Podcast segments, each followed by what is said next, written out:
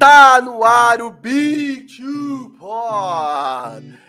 Finalmente, para o tão aguardado sorteio, além, obviamente, das pautas que a gente sempre traz aqui, sempre discute, sempre aberto a cornetagens, a agradecimentos, a perguntas de vocês. A gente ainda não fez o programa do saque, que é um programa que vai ser inteiramente feito com participação de vocês, com pautas definidas por vocês, com dúvidas, cornetadas, uh, enfim, questionamentos que vocês tragam. Mas hoje está no ar um Big Two Pod histórico, porque faremos o sorteio da tão sonhada camisa da NBA. Mas, antes de mais nada, seja bem-vindo, meu parceiro Gabriel Veronese, o homem do Verodito. Bom dia ou boa tarde, que bom estarmos aqui ao vivo finalmente. É, a gente, pô, eu sei que o pessoal curte fazer ao vivo porque eles conseguem participar nos comentários e tal. É, a gente prefere muito mais fazer ao vivo, é muito mais divertido fazer ao vivo. A gente sempre diz aqui que o que faz a live são os comentários da galera.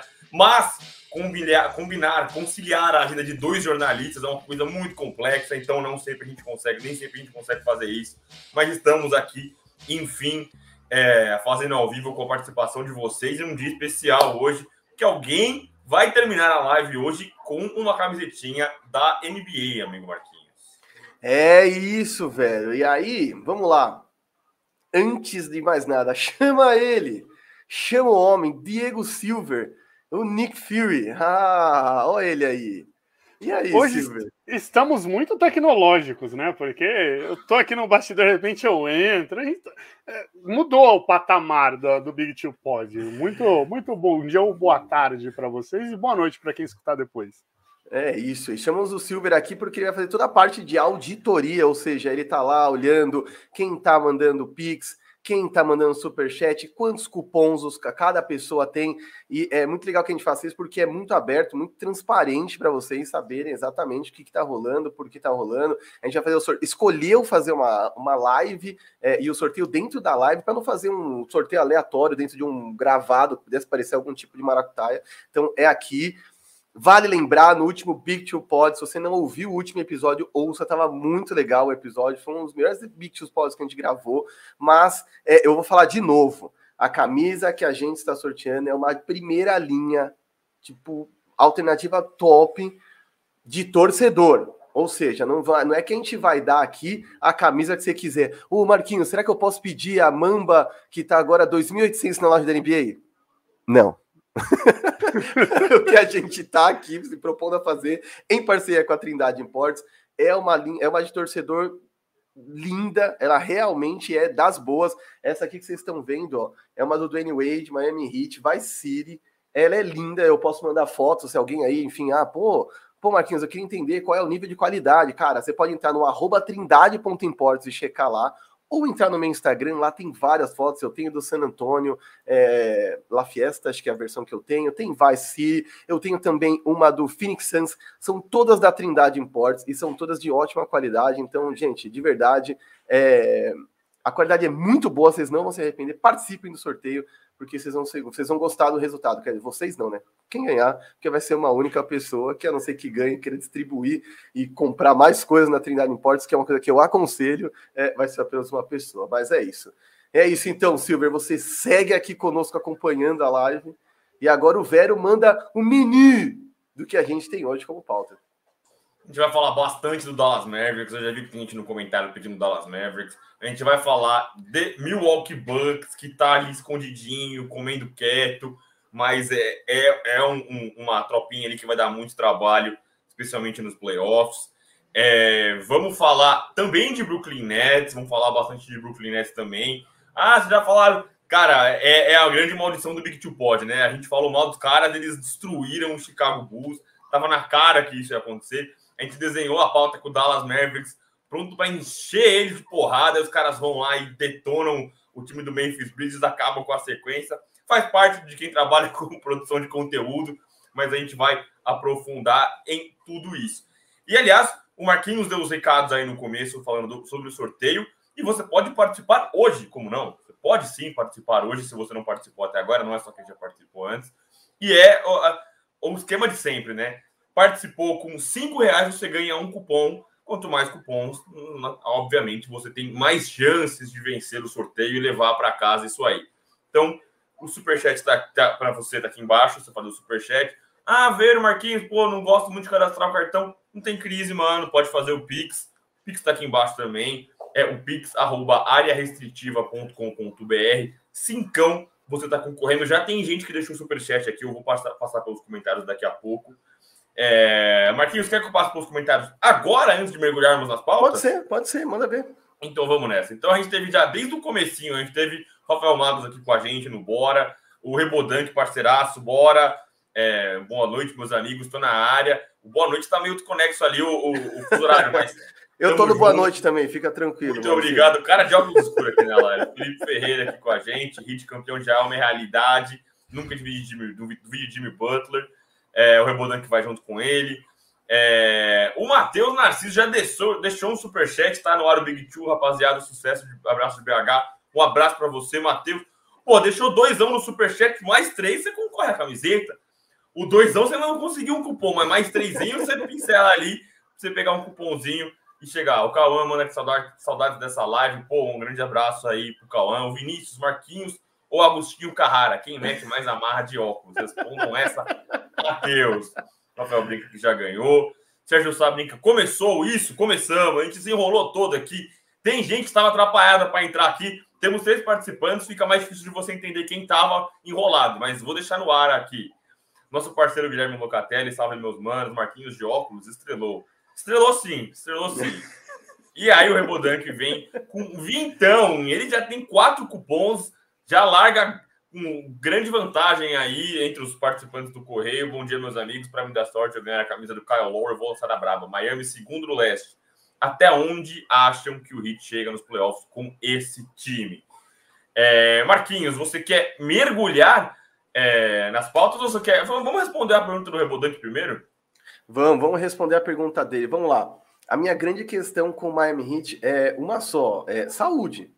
Quando que o Miami Heat vai ter uma sequência de 20 jogos, 15, 20 jogos, com todos os melhores jogadores? Quer dizer, é muito legal ver que o, o Miami conseguiu se virar e revelou muita gente. Eu falo até com o padrinho da minha filha, que é Heat mesmo, de coração, desde os tempos de Tim Hardaway e Alonso Mourning. E ele fala, cara, é um time brigador, você viu como revelou gente boa, viu como o Tyler Hero tá com uma atitude totalmente diferente do que estava na temporada passada. É muito legal ver isso. Só que a gente sabe que time de operários tem um teto, né, velho? Então, eu sempre fico preocupado que um time de operários que joga no limite, com gente que não é ninguém, uma noite ou outra vai vencer, porque cada noite alguém vai estourar, vai explodir, o outro time não tá esperando isso e, enfim, vai perder o jogo porque não tá preparado para aquilo. Agora nos playoffs não, né, velho? São melhor de sete, onde você estuda assim, exaustivamente o seu rival e ataca os pontos fracos que ele tem. E aí não dá para você ter umas pontas tão soltas como tá nesse momento o M-Hit. Então, é, uma M-Hit inteiraço, como a gente viu, sei lá, os primeiros 5, 10 jogos da temporada, eu acho que pode ir até uma final do leste. Agora, o time que está entrando em quadra nos últimos tempos, eu acho animal de ver mas eu não acho que passa de, sei lá, de uma segunda rodada, porque eu acho que é isso, então você precisa de um Jimmy Butler inteiro, de um Bana Debaio em alto nível, de um Kyle Lowry, de um PJ Tucker, todo mundo muito, sabe, encaixando, porque eu acho que o Miami Heat tem uma coisa que é muito difícil para os melhores times do leste, e aí, pelo amor de Deus, não me levem a mal, mas eu tô falando aqui de Bucks e de Nets, que é alguém para parar Yannis e Kevin Durant. Parar aqui, vamos ser honestos, é diminuir o ritmo, diminuir, né? Não deixar que o Duran faça 60 pontos, não deixar que Yannis faça 60 pontos. Esse caso não sempre fazer aqueles 30 a 10, né, velho? Então, eu acho que é muito sobre diminuir o ritmo e fazer o cara suar para fazer esses mesmos pontos. É, então, eu acho que eles têm uma coisa que o Chicago Bulls não tem, mas eles nunca estão inteiros. Então, eu acho que acaba compensando. Eu de verdade não acho que o hit de hoje passa de segundo round. É, eu só vou na, na contramão do Marquinhos, porque eu acho que o time do Hit teve tá se mantendo ali no topo do leste, justamente sem os caras saudáveis, né? Jimmy Butler voltou ontem e voltou com game winner, né? Voltou matando o jogo. O Bama Adebayo deve voltar no final do mês agora, então o time está ganhando corpo no momento exato aonde tem que ganhar corpo. Estão com confiança até aqui. E apesar deles não terem. Aliás, mentira, eles têm, né? Eles têm um PJ Tucker, né? Que foi o cara que cansou o Kevin Durant. Eles têm. Eles têm um Jimmy Butler, que é um tremendo defensor para pegar um, um, um James Harden, um Kyrie Irving, o Kyle Lowry é um tremendo defensor, o Ban Adebayo é um cara que, que, que tumultua o garrafão, que bloqueia, que defende bem. Então eu acho que eles têm muitas peças interessantes na mão e eu estou sim encantado, eu estou no bonde do Miami Heat, vou aí com o nosso amigo Rebodank. É, eu só acho que eles é, é, clicaram no momento onde o leste está muito recheado, né? Com o Bulls, o Nets e o Bucks. Então eu acho que nos outros anos, se eles tivessem clicado na final contra os Lakers, se eles estivessem tão recheados, assim, tão completinhos e tão azeitados, talvez eles tivessem dado mais trabalho e conseguido ser campeões, né? Eu acho que esse ano só a competição engrossou. É, a gente falou muito do sorteio aqui, deu os, os, os pics, deu, endereçou as coisas, é, mas não se esqueça dos recados de sempre, de se inscrever aqui no canal do Área Restritiva, acionar o sininho, deixar o seu like, é muito importante pra gente, o likezão, acione o sininho, porque, pô, ah, esqueci que vocês estavam em live, pô, deixa lá o sininho, mesmo que você não acompanhe, o que a gente faz aqui fica disponível no YouTube, aí você consome depois, se você quiser, ouvir a gente, assistir a gente, e não só a gente, mas tudo que o Área Restritiva faz, não só eu e o Marquinhos, mas todo o conteúdo de primeira que o pessoal do Área faz. O, deixe o like e comente, né? Você comentar aqui é muito importante, eu sempre peço para vocês comentarem, que quem faz a live são vocês. O like, mais uma vez, é super importante. Então, pô, a gente tem aí 25, 26 pessoas, queremos chegar nas 30. Aliás, um abraço ao pessoal do Live Basketball BR, que jogou uma galera aqui pra gente, fez ali o anúncio, eles estavam com o nosso Power Ranger, o Marcelov, estava lá com ele, mais um de nós aqui estava lá com eles, junto com o Rada. Então, um abraço para os caras. É... E vamos nós, e vamos nós. Ah, se quiser também, pode seguir a gente nas redes sociais, né? Aqui no Instagram, o arroba Marquinhos com K1984, o arroba Veronese Gabriel, e no Twitter, o Marquinhos com K underline 1984, e eu sou o G Veronese. Vamos para as pautas, vamos para as pautas. E a gente tinha desenhado essas pautas na semana. Quem conhece a gente sabe que a gente muitas vezes passa. É, a gente consome muito material do pessoal do The Ring, a gente curte muito o pessoal do The Ring, a gente acha muito legal o que eles fazem. E isso era um material muito bacana sobre o Dallas Mavericks. E aí é uma pauta que o Marquinhos já queria colocar, é um assunto que o Marquinhos já queria colocar na pauta das outras vezes, mas a gente acaba derrubando. A gente monta aqui as pautas às vezes a live se estende, a gente vai falando muito, a gente vai deletando as pautas durante o negócio, porque não ia dar tempo, mas entrou agora. E aí o Dallas Mavericks aparece agora com o Luca. É, venceu ontem o time do Memphis Grizzlies, né? Botou fim na sequência de acho que 11 vitórias consecutivas, era a maior sequência em vigência na NBA. Mas é um time que sempre fica no quase, né? Foi aos playoffs duas vezes o Luca, caíram duas vezes para os Clippers. E aí, meu amigo Marquinhos, o que falta para esse Dallas Mavericks? Caramba, falta muita coisa, né? Eu acho que eu, eu diria que falta consistência, porque Tim Hardaway Jr. é um cara muito legal, mas não é um cara que você pode contar. É, e apesar de estar tá vindo uma excelente temporada do Brunson é, e, e ter que enfim, me curvar até certo ponto a Jason Kidd, que não é um senhor técnico, não, não é, mas está fazendo uma coisa importante lá, que é tirar um pouco é, o Luca do centro de absolutamente tudo, né? Quer dizer, é, o, o, o, Luca é um cara que no Real Madrid, para quem assistia o, o Luca na Euroliga, era um cara que jogava muito sem a bola, fazia outros tipos de movimentações e numa, no Mavs ele é um cara mais, mais diva, mais preguiçoso mesmo, ele é um cara que quer ficar no domínio da bola, é, e aí eu acho que faltam duas coisas principais. Eu acho que uma é botar o Luca para correr. Ele precisa jogar mais sem a bola para que ele e Brunson possam coexistir em alto nível, porque eu acho que o Brunson é um cara mais confiável e tem sido mais consistente que Tim Hardaway Jr.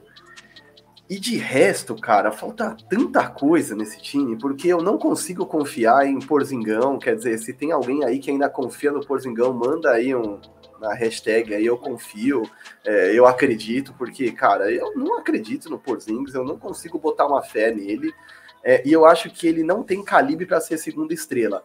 Tá melhor, tá atuando no nível melhor, porque, enfim, a bola tá chegando nele antes, é, o Jason Kidd, ao contrário do Rick Carlisle, coloca esse cara para jogar mais de, de no post-up ali, bota o cara de costas para cesta, para receber a bola mais perto, tá forçando, né? Que a gente sempre fala que ele é, ah, ele é fraco, ele não busca contato, ele é mole e tudo mais. Mas, cara, eu não acho que ele é uma segunda estrela, de verdade. Eu acho que o Porzingão que a gente viu no Knicks durou pouco, mas foi aquilo, foi o auge dele. É, ele é um cara muito legal, ok, mas ele não tem o que o Mavs precisa para brigar por um título da NBA. Então, eu acho que ele, depois dessa temporada ele vai ter mais dois anos de contrato e entra numa fase que eu e o Vera sempre falamos, né? Que, cara, em final de contrato, dois aninhos de contrato, é, é mais suave para fazer essa troca, né, velho? Então eu começaria, talvez, flipando esse menino em alguma outra coisa é, e trazendo gente de peso, consistência. Eu acho que falta nas alas, gente, nesse médio, sabe? É, eu vou com você nessa. Eu acho que o, o Dallas ele nem tem um elenco tão profundo e tão vasto, né? Tem, a gente vê muita gente no Oeste que tem elenco comprido de muita opção. É, eu não acho que isso necessariamente seja um problema nos playoffs, né? Porque nos playoffs isso naturalmente enxuga, né? As, os, role players, por exemplo, os Lakers tem Austin Reeves, tem é, Wayne Ellington, é, o Dallas mesmo, com, lá, Frank Antiliquina. É, esses caras nos playoffs, eles perdem muitos minutos, né? Os titulares ganham mais minutos, uma carga maior de minutos, e os, os reservas perdem. Mas eu acho que mesmo em questão de peças, eu acho que o Dallas ainda precisa de mais peça e precisa é, de estrela, né? Eu acho que é, eu fui surpreendido pelo Porzingis na, nessa temporada. Eu não esperava que ele fosse jogar bem como ele tem jogado. E aí, várias dimensões, desculpem. É, jogando dentro da, do garrafão, jogando fora do garrafão, defendendo, ele tem defendido bem o Porzingis, tem sido um cara ativo. Mas eu acho que para ser campeão, mesmo com o Luca naquele nível que ele estava na, na, série contra o Clippers, fazendo 50 pontos por jogo, e o Porzingis, se fosse aquele Porzingis do Knicks, ainda assim eu acho que é um time que faltaria alguma coisa ainda. Eu não consigo ver o time indo muito longe, que precisaria de mais alguém. Talvez fosse o Jalen Brunson, mas não consigo ver o Porzingis também. Eu acho que o Porzingis talvez nunca mais seja o, o, o que ele foi no New York Knicks. Eu, eu não acho que isso é uma coisa necessariamente ruim, né? É, eu acho que o Porzingis, é, muita gente até colocou ele numa briga por MVP naquele momento no Knicks. É, eu acho que ele vai ser um, um, um, ótimo jogador, mas ele como segunda opção no time que sonha longe, eu acho que não dá. É, porém, com esse time, amigo Marquinhos, dá para sonhar com finais do Oeste? Com esse time atual, não. Esse pelo time. amor de Deus. Falso, falso, mais falso que falso, é, é. Mais falso que as moedas do Lobo Guará, que é duro de eu ver uma, uma, nota do Globo Guará. Para quem não está familiarizado, é o VOF aqui, é o verdadeiro ou falso. Então, falso, eu vou com o Marquinhos também, falso. Mais uma vez, mesmo se eles atingirem o ápice deles, né? Lembrando que o, acho que o Dallas não jogou com os três caras juntos, né? O Luca, o Brunson e o Porzingis, que não chegou a 15 jogos juntos. Ficou num volta, o outro tá fora, o Luca se machucou, e aí Covid. Não conseguiram jogar juntos. Mas acho que falta peças, faltam peças mesmo. É, e a gente fala muito de wings, né? O cara que a gente quer enfiar em todo. Tem dois caras que toda hora pintam aqui no podcast que a gente quer enfiar nos outros times, que é o Miles Turner e o Jeremy Grant. O Jeremy Grant é um cara que seria muito útil nesse time, né? Um, um wing. E eles têm até jogado bastante com o Dorian Finney-Smith, mas diferente do Dorian Finney-Smith, ele é um wing que pontua, né? É um cara que consegue pontuar sozinho, sem depender dos outros. Então, eu acho que seria uma peça interessante. Mais do verdadeiro ou falso, amigo Marquinhos. Luca Doncic está, e aí, entre muitas aspas, porque eu fiz essa tarja, devendo.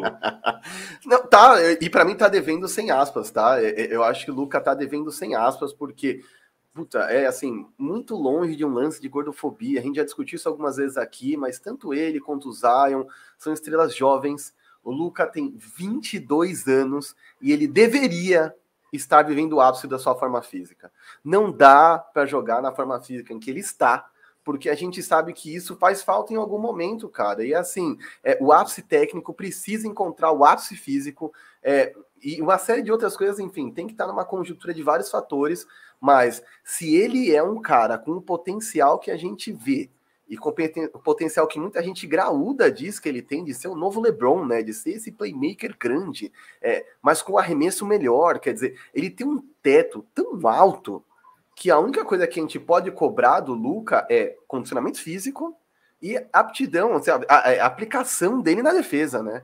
Muitas vezes é um cara preguiçoso, sim, que abusa de ficar com a bola na mão para que ele possa ditar o ritmo no, ritmo do jogo, é, num ritmo, num pace que a gente fala, né? Às vezes no, no inglês necessário aqui, é, que seja bom para ele. Então, às vezes, ele é um cara que não é o mais rápido em quadra, mas dita, tem esse poder de ditar o ritmo, que é de uma inteligência absurda. É, mas é, tem que ter a capacidade de atuar no ritmo mais rápido quando for necessário, tem que ter a capacidade de ser um excelente defensor para ter esse impacto que a gente fala do two-way player, né? Que é o cara que produz esse impacto tanto na defesa quanto no ataque. É um cara que os ataques provavelmente queriam, deveriam querer fugir dele na, é, é porque disputa, esse cara defende bem, vamos atacar um Brunson que é menor, vamos atacar um Tim Hardaway Jr. que não é tão consistente, e não é. O, o, Luca é dá vazão para o ataque dos outros times. Eu acho que ele está devendo sim. E eu diria que até porque ele está devendo, o Jason Kidd está disposto a escalar gente que não produz nada no ataque, desde que esses caras defendam, para que esses caras compensem o Luca. Então, um cara como o Josh Richardson, por exemplo, que é um cara vítima dos Monstars, claramente, assim, desaprendeu a jogar, desaprendeu a arremessar, saiu do Miami Heat sendo um 3D e lá no, no, no, no Mavs ele sequer arremessa de três.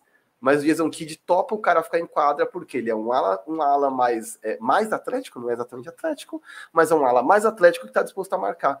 Então o Lucas sim está devendo. Eu acho que nenhum time que tem um franchise player desse valor, desse calibre, vai para frente se o cara não tiver 100%, né, velho? Sim, vou com você nessa. E eu acho que você citou alguns exemplos que eu queria abordar também.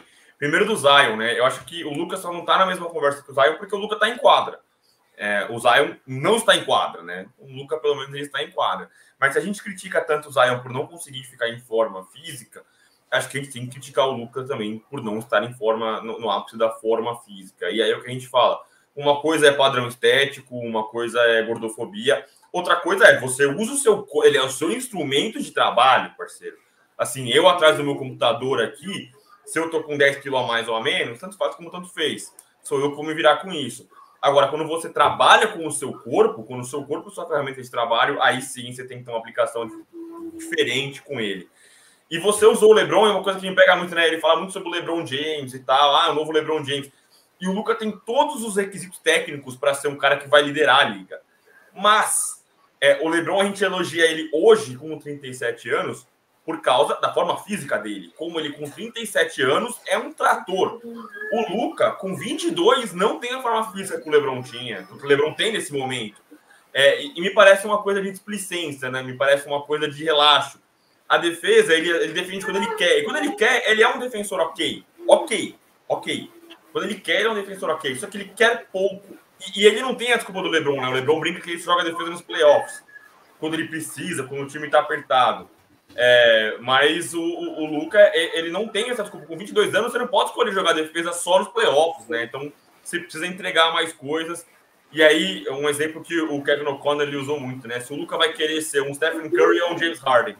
James Harden, o cara que faz o passe, que não está envolvido no ataque, ele faz o passe e espera ali na, na beiradinha, né? Ele não entra, ele não participa da jogada depois. Ou você vai ser o Stephen Curry, que dá a bola e se movimenta por todo o outro. Ele, ele, corre por trás no backdoor, ali atrás da tabela, ele dá a volta. Às vezes você não necessariamente recebe a bola, né? O Luca tem até. O Luca é maior que esses caras, ele tem tamanho para cortar, para entrar e, e, pontuar de outras formas. Mas você se movimentando, tendo é, a gravidade que eles falam, né? Eles usam gravity, né? Que é um cara. Ele, ele atrai marcadores. Você acaba gerando um efeito dominó na defesa dos caras e colapsando a defesa dos caras. Eu acho que o Luca aproveita muito pouco isso. E aí, mais uma coisa que o Kevin O'Connor falou que, cara, me pegou muito. O Luca é um cara que ele faz muito sucesso e ele conquista muitas coisas desde muito cedo. Talvez o fato dele não ter falhado, né? As derrotas dele para os Clippers nos playoffs não foram falhas dele, foram elencos curtos e venderam caro. Talvez o fato dele não ter falhado, não, não, não ter perdido feio, não ter tomado uma surra, não ter sido varrido, não tenha atinado isso para ele e não tenha feito ele é, é, enxergar que ele precisa, sim, mudar e se adaptar e, e ser um cara diferente.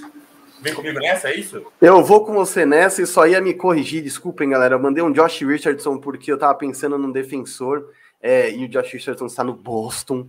E é, na verdade eu estava falando de Frank Tilikina. É, eu sempre me enrolo para falar o nome dele, me perdoe, porque é um N Tilikina, é, que é um cara que, enfim, só tá em quadra muitas vezes para compensar esse lado da defesa. E eu acho que é, o Mavs, mesmo que não tenha grandes defensores, né, não tem um Rudy Gobert, não tem um, um Kawhi lá, vai botar a gente em quadra para dizer, cara, você é um role player, você tá aqui só para marcar porque é a nossa grande estrela e outros caras que a gente aqui não fazem isso com tanta aplicação. Então, na verdade, foi isso, desculpem o exemplo, mas é, é, é por aí. É, e aí, para fechar, Dallas Mavericks, antes de a gente dar uma, uma passada rápida nos comentários, na lata, meu amigo Marquinhos, hoje, você já respondeu isso antes, porque você não leu a pauta, mas você trocaria o Kristaps Porzingis?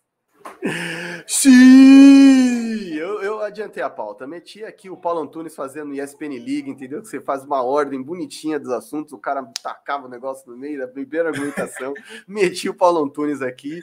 É, mas sim, cara, trocaria o Porzingis, viraria o Porzingis numa, num outro tipo de ferramenta. Eu não sei exatamente qual é o nível de desespero e ansiedade ali em Dallas é, para entender se eles podem pegar, por exemplo, o Pix, ou se eles querem é, picks é, de, de draft, né? Ou se eles estão de olho, por exemplo, num jogador mais pronto. Mas é, de verdade eu não acho que o Porzingis deva ser o companheiro é, desse, desse Luca Doncic que quer ser campeão. Quer dizer, para agora tá ok. Eles estão ali no bolinho do Oeste é, dos caras que vão ficar, enfim, provavelmente sem mando de quadra nos playoffs, mas vão estar tá lá. Agora, disso para ser campeão, precisa dar um salto. Precisa ter, é, enfim, mais ferramenta, precisa ter mais qualidade. Então eu não sei, hoje eu não sei dizer se vale a pena, por exemplo, trocar é, o Porzingis por vários jogadores e compor um elenco um pouco mais de menor nível, mais, mais heterogêneo.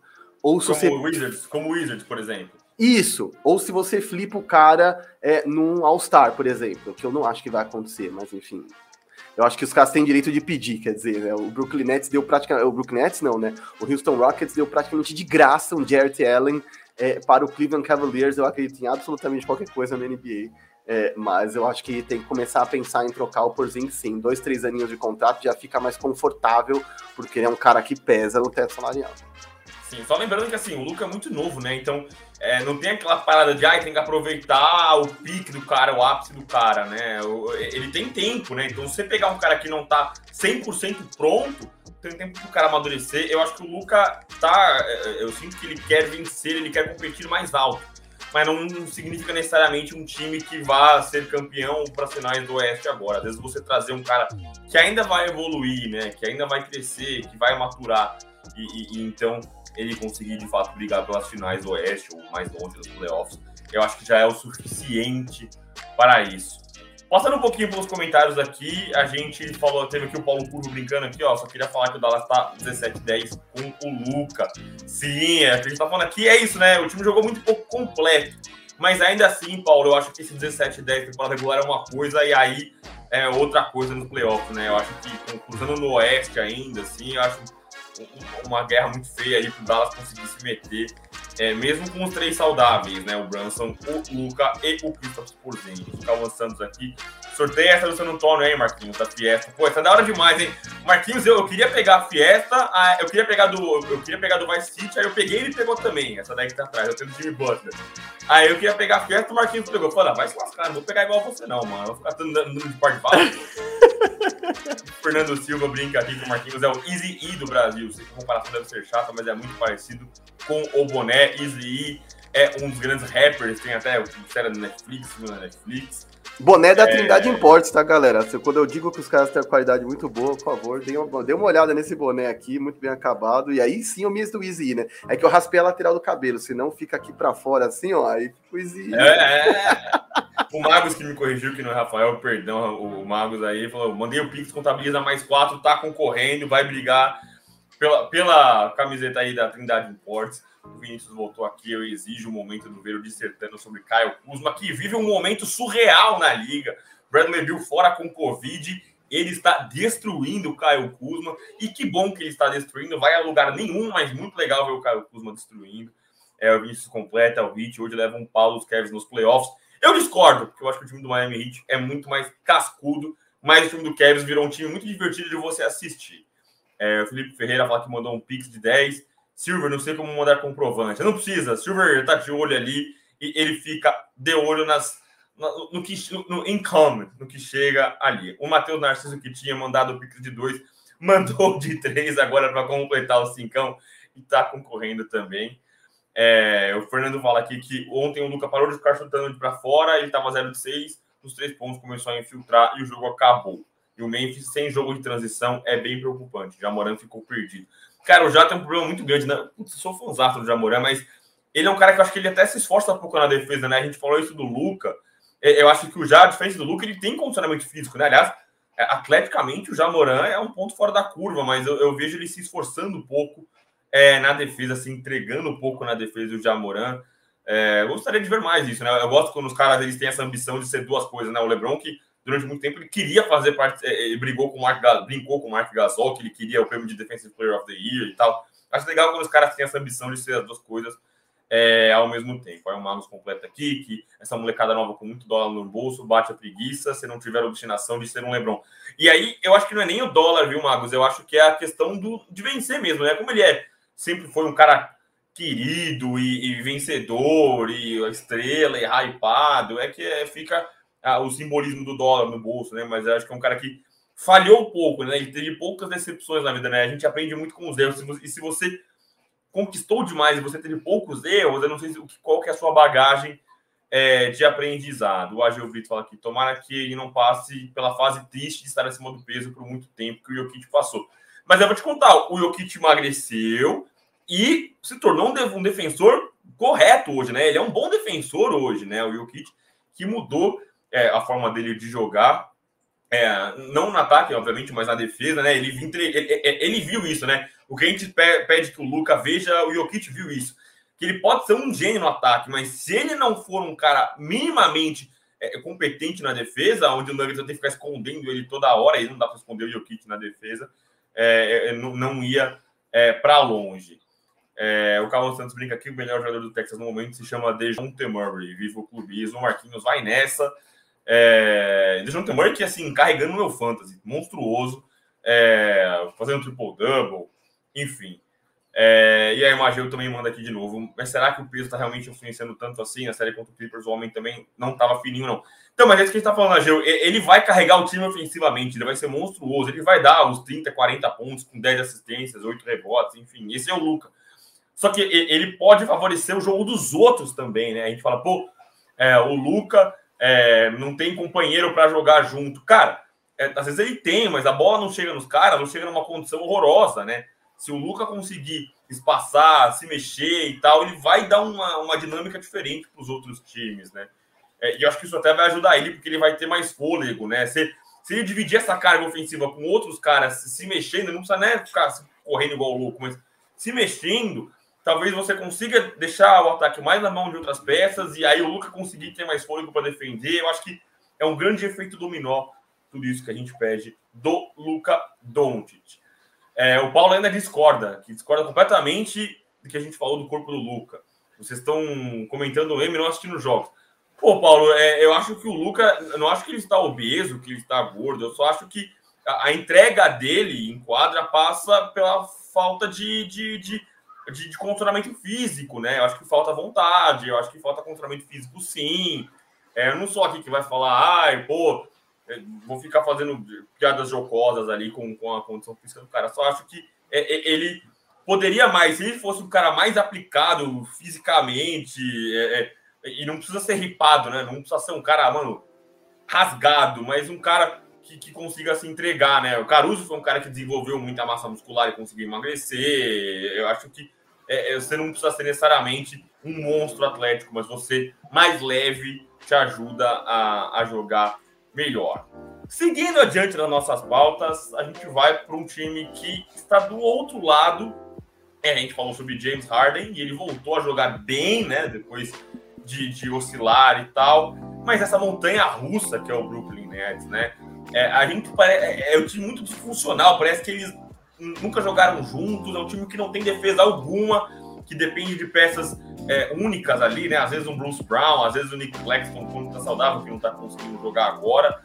Mas quando tem os três caras em quadra, acaba vencendo e amassou o Chicago Bulls, né? Que talvez o, o grande duelo esperado ali do confronto do topo do leste, meu amigo. Exato, que aí sim é o do meme, né? Que é aquele. Eu vi o meme para mim, assim, mandaram pra mim, que acho que foi no nosso grupo, inclusive, de, de fantasy. Tava 71 a 71 e de repente o jogo acabou, sei lá, 138 a alguma coisa, assim. É uma parada absurda. É. Cara, nunca. Eu não sou maluco, pelo amor de Deus, né? Fora é, eu ter meus questionamentos, minhas reservas com James Harden, com o maluco do Kyrie Irving. É, eu acho que, de maneira geral, a gente não pode questionar talento, né, cara? A gente várias vezes fala que falta para vários times para vencer. Os momentos decisivos é o que a gente chama de star power, né? Que é o poder das estrelas mesmo, porque talento é uma coisa que você não repõe. Quer dizer, se você tiver em bom momento físico, é, psicológico, assim, zero bala, KD, Harden e Kyrie, eles são um, um, dos melhores trios da liga, capaz de dominar esse leste com a mão nas costas, entendeu? É, então, de verdade, eu não vou aqui questionar talento, mas eles têm problemas disfuncionais. A gente já falou nas lives e eu continuo dizendo que eu acho que o Nets é um time pior do que era no ano passado. Esse Nets desse ano. É, mas quando os caras resolvem jogar, meu amigo, principalmente Kevin Durant, não dá.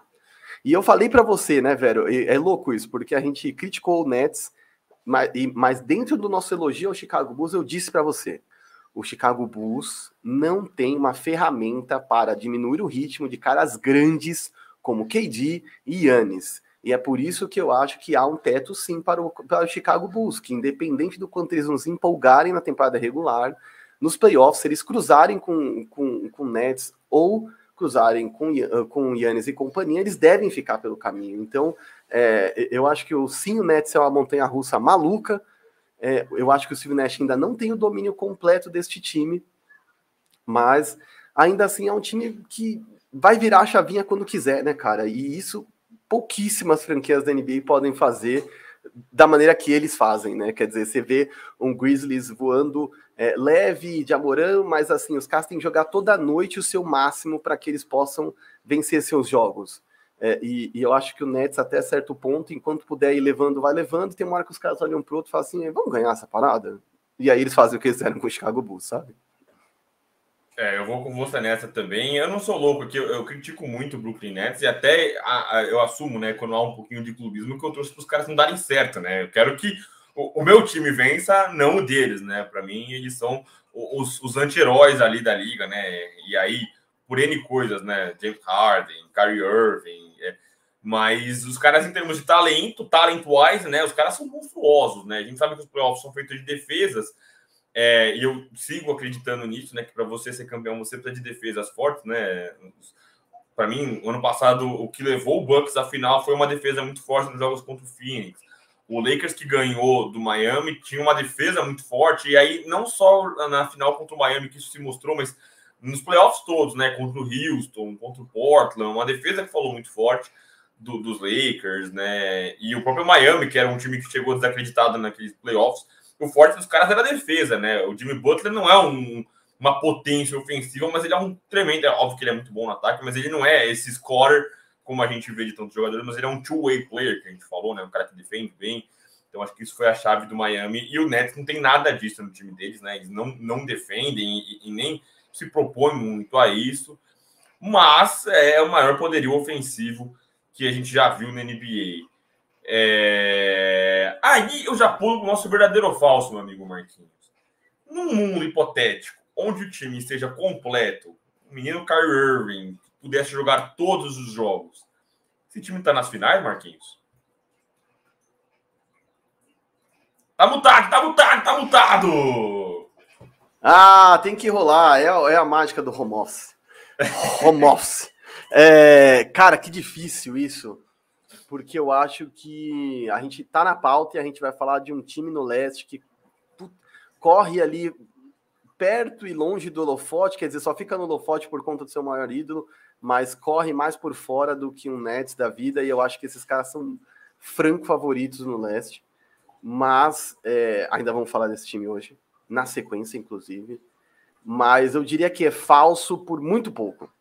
Porque se você tivesse me perguntado time completo, é, pode sonhar com título, time completo pode estar na final do leste, ok, estará.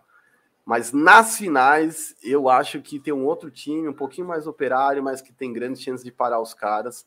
É, e, enfim, eu acho que é falso por isso. Eu, eu acho que é, é ainda não encontrou o balanço ofensivo e defensivo para poder cravar que definitivamente são um time a ser batido. Eu acho que eles clicam na defesa por, por minutos. Eles, se eles fossem capazes de clicar na defesa por jogos, seriam imbatíveis. É, eu vou, eu vou, eu tô com você nessa, a gente já vai falar sobre quem que é esse matchup, mas eu vou com você na mesma. Eu acho que é falso para mim, porque o time mesmo completo é, não consegue se manter é, intensamente defensivo para os minutos que precisa, né? Você pode. A gente brinca. A gente não brinca, não, né? A gente ouve muito que o basquete é feito de runs, né? Que são sequências. Então, assim, é, é difícil um jogo onde os times pontuam de forma alternada o tempo inteiro. Dois pontos de um, dois pontos do outro, três pontos. É alguém que faz sete pontos, aí o outro faz onze pontos, aí o outro faz sete, o outro faz dois. São, são sequências de pontuação.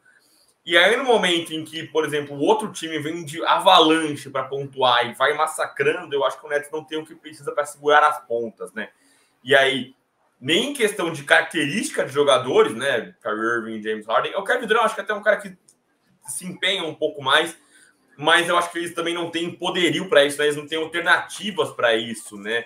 Você falou, a gente falou do Chicago Bulls, o Chicago Bulls, que um cara que seria um, um, um, bom wing, né, um cara que defensor, era o Patrick Williams, né, e que se mostrou muito bom no começo da temporada, mas é um cara que se machucou, não tem previsão de volta, então você perde um cara desse, eles perderam também o Derrick Jones Jr., também é outro cara que serviria para marcar, e, e você não tem nem esse tipo de jogador que não necessariamente é uma estrela, é, não necessariamente é um astro, né, não é um, um, um Kevin Durant, um James Harden, enfim, é, e aí não tô nem falando a gente o Jeremy Grant, não é nem um Jeremy Grant, mas um cara que às vezes é, fica escondido, mas é um cara que dificulta a vida dos caras, né? Como foi o PJ Tucker contra o próprio Brooklyn Nets, por exemplo, né? Eles não têm é, essa peça é, no elenco deles. Passando rapidinho pelos comentários, a gente vai fazer mais um, um, um lembrete aqui. É, o Sérgio Sá brincou aqui também, que o problema do já é intimidar a criança do infelização fora, né? Então, já Moran tirou onda com uma criança que queria cumprimentá-lo, só que ela tava com a camisa do Curry, já Moran falou, cara, fica para próxima, você não vai me completar com essa camiseta. É, o corte do DPC veio aqui, é verdade que o Luca Fomo narguilé. É um, tem cara, viu, que cruzando ali Tatuapé na área franca, você ia cruzar com o Luca, o seu HB20 branco, fumando narguilhezinho. Fabrício Paiva aqui, boa tarde, Marquinhos. Nets, favor, de fato, favorito contra qualquer um. Talvez contra qualquer um, exceto um, né? Que a gente vai falar aqui na sequência. Deixa o Irving jogar, mostra como é bagunçado esse time. Eu até acho que eles me surpreenderam como eles têm conseguido distribuir, né? Ah, joga você, ataca você, ataca você, ataca você. Mas eu acho que isso vai, vai chegar uma hora que vai ter um preço isso aí. É, o João Antônio brinca aqui também que só tem um time que pode parar né, que é o Cleveland Cavaliers. Estou totalmente no bonde do Jared Allen e do Ivan Mobley, sou muito fã dos dois. É, Fernando Silva, eu li que o Irving pode jogar em Nova York, só o Nets pagar uma multa que não passa de 5 mil por noite. E aí, cara, eu vi um tweet que me pegou demais, cara. É, é, engraçado como o Kyrie Irving defende tantas pautas, né? E ele se tornou símbolo da, de uma delas, ao contrário, né? Ele defende tanto o acesso ao pessoal de baixa renda e ele se tornou o rico que é acima da lei, né? Basta você ter dinheiro que você pode estar por fora das regras, né? Não é que é ah, uma crença religiosa, é, não, é da cabeça dele, ele não quer tomar, e aí, com tanto que eles paguem, ele consegue estar acima é, das regras. O, o Matt brinca aqui, pergunta pra gente se vocês acham que o Nets está sobrecarregando demais o KD e Harden. Cara, eu acho que não é sobrecarregando. O KD até tem médias de minutos ali absurdas, né? Eu acho que tá sobrecarregando o KD, mas porque é o que tem para fazer, né? Não tem mais para onde vai correr. Você vai deixar a bola na mão do, do Bruce Brown, você vai deixar a bola na mão do Jevon Carter. Não é, você tem que deixar a bola na mão desses caras, né? Com o Kyrie ainda.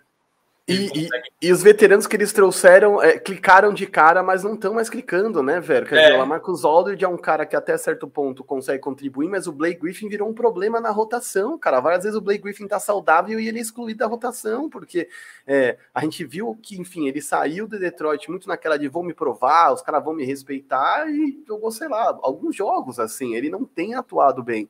Então, eu acho que, enfim, não sei se é um problema só de onde ele está jogando e como mas eu acho que sim, KD e Harden estão, principalmente KD está muito sobrecarregado. Vou, vou com você nessa. A gente tem o Tadeu aqui, o Tadeu, Carre... Tadeu Carreira, perdão, desculpa, Tadeu. Nets ganhou a primeira vez no top 8, se não me engano, foi o oitavo jogo. Sim, e acho que isso mostra como é contra times maiores tem dificuldade, mas eu acho que passa muito também pela questão do, do elenco saudável, né? Ele nunca tem todo mundo junto, né? Eu acho que o KD foi o que jogou de forma constante todos os jogos. Ele ficou fora do OKC, mas ele foi poupado, né? Jogo contra o OKC, mas o Harden ficou fora há muito tempo, o Kyrie Irving nem se fala, então não tiveram, não tiveram todos os jogadores à disposição. O Sérgio Sá faz fala o que a gente falou agora da parte da multa, né? Que é fato ou fake essa conversa de que não, não O não vacinado, terraplanista social poderá jogar uma, uma, mediante a multa de 5 mil doletas, assim, troco de pinga. É isso mesmo, né? O, o Neto arcando com uma, é um projeto, né? Que pode permitir, mas pagando multa mediante a multa. E aí, para os réis mortais, 5 mil dólares é bastante coisa. Agora, uma franquia de NBA, Carl Irving, não é. O João Antônio completa aqui. Acho que o Chicago consegue desbancar os Nets, mas precisaria de Zach Lavin e DeMar DeRozan 100% e o Vucevic jogando basquete de verdade. É, eu acho que é, são matchups engraçados porque eu acho que o Nets não tem ninguém para parar esses caras. Como o Bulls também não tem ninguém para parar ali o Kevin Durant, né? O Kevin Durant é uma peça muito difícil de você achar. É como se a gente achasse, como se fosse ali na, na, na lojas americanas ali, que não estão pagando nós, paga nós, lojas americanas, fazer aqui o promo mas você achasse ali na prateleira, ó, defensor de Duran, não é simples assim, mas eles também não têm as peças equivalentes para fazer as defesas. Eu acho que o único ponto ali que já é muita coisa para você conseguir sufocar os Nets é que os, o Bulls tem guards muito bons, né, como o Caruso, como o, o, o Lonzo Ball, que podem ajudar ali a combater um James Harden e um Kyrie Irving, mas é, é um matchup onde ninguém consegue sobressair. É, o Matheus Leal, que fez o Pix, está concorrendo aqui à nossa camiseta da área restritiva, a jersey da NBA. Odeio esse Nets, mas só o KD Harden minha boca quase despachou o Bucks. Na hora H, oposto no trio do ódio. É... Sim, né? Por um dedo que não caiu, né? Por um dedo que não caiu e era um Bucks, como a gente é, já falou antes, que eu acho que talvez fosse melhor porque tinha o PJ Tucker, né, cara? Eles perderam o PJ Tucker, mas mais um segundinho a gente vai falar é, sobre isso aí. Aproveitando que o Matheus fez aqui o Pix, é, não se esqueçam, né? A gente começou, falou lá no começo da live, a gente viu que a live tem mais gente aqui chegando com a gente. Vocês vieram no Live Basketball BR. Deixa aqui nos comentários se vocês vieram no pessoal do Live Basketball. Lembrando que hoje, ao final dessa live, daqui a pouquinho, a gente vai ter o sorteio da Jersey da Trindade Imports. Pô, é, é só fazer, é, é, o de sempre, né? Faz o seu Pix, cinco reais, você tá valendo um cupomzinho já vai concorrer à camiseta. Putz, Veira, não quero cadastrar o cartão, tarará, tarará, tarará. não tem crise, vem no Pix também, o Pix é o pix.com.br. Nosso amigo Diego Silva ele está aqui na live, ele só não está aqui na carinha, ele está aqui embaixo nos bastidores, é, anotando, organizando tudo bonitinho, a, o bingo dele ali para fazer o sorteio. E, pô, Veira, ah, não sei, não, não conheço, tal, pô, quer conhecer? Ó, a gente tem um videozinho aqui separadinho, para rodar para vocês, para vocês conhecerem como que é a loja. Então, é, a gente tem uns comentários dos Nets aqui antes da gente mudar de assunto, né? O, o Vinícius comentou aqui, para ganhar o Nets, outro time tem que ter alguém que seja imparável. O Bucks tem esse cara e o Warriors, porque o Jazz não, o Phoenix também não. O Memphis não segura as pontas durante uma série. É, é que o Memphis, por exemplo, ele teria que pegar o Nets só na final da NBA, né? Como são conferências diferentes. Eu acho que o Memphis nem tem é, caminho para chegar lá, né? O carreira completa aqui? Mills pontuou bem contra o Chicago, mesmo com o Irving em quadra, isso foi muito legal. Sim, a gente gosta, acho que dos veteranos que chegaram, o que mais deu certo, se não o único que deu certo, foi o Perry Mills, né? É, jogando mais do que jogava, inclusive, no San Antonio Spurs. Fabrício brinca que o Griffin é uma preguiça em pessoa. Cara, eu não acho nem que é uma preguiça. Preguiça ele era em Detroit, né? Mas eu acho que ele só o corpo não corresponde mais, né? O cara passou a vida inteira se brigando com lesão. É, ele não tem mais é, integridade para brigar é, com isso. E aí o João Antônio também completa que o cara que poderia parar era o Patrick Williams, mas está machucado. É isso mesmo. O João Antônio veio conosco nessa. Adiante com a nossa pauta. E aí a gente citou muitas vezes aqui esse time e que eu acho que é um time que está escondidinho. A gente falou pouco dele até aqui mas os caras vêm calmos. Eu acho que é, é, eles, em termos de peça, eu já falei isso antes, eu acho que eles não estão melhores do que eles estavam no passado. Mas eu sinto que eles estão mais confiantes, né? Você tirar um peso das costas te dá outra, outra leveza para jogar, que é o Milwaukee Bucks. Estão vindo pelas beiradas. Eu acho que eles têm uma coisa que é, é versatilidade no, no elenco. E eles têm ferramentas com as quais os outros têm que se preocupar. É, obviamente, nós estamos falando de Giannis até Tocumpo, meu amigo Marquinhos.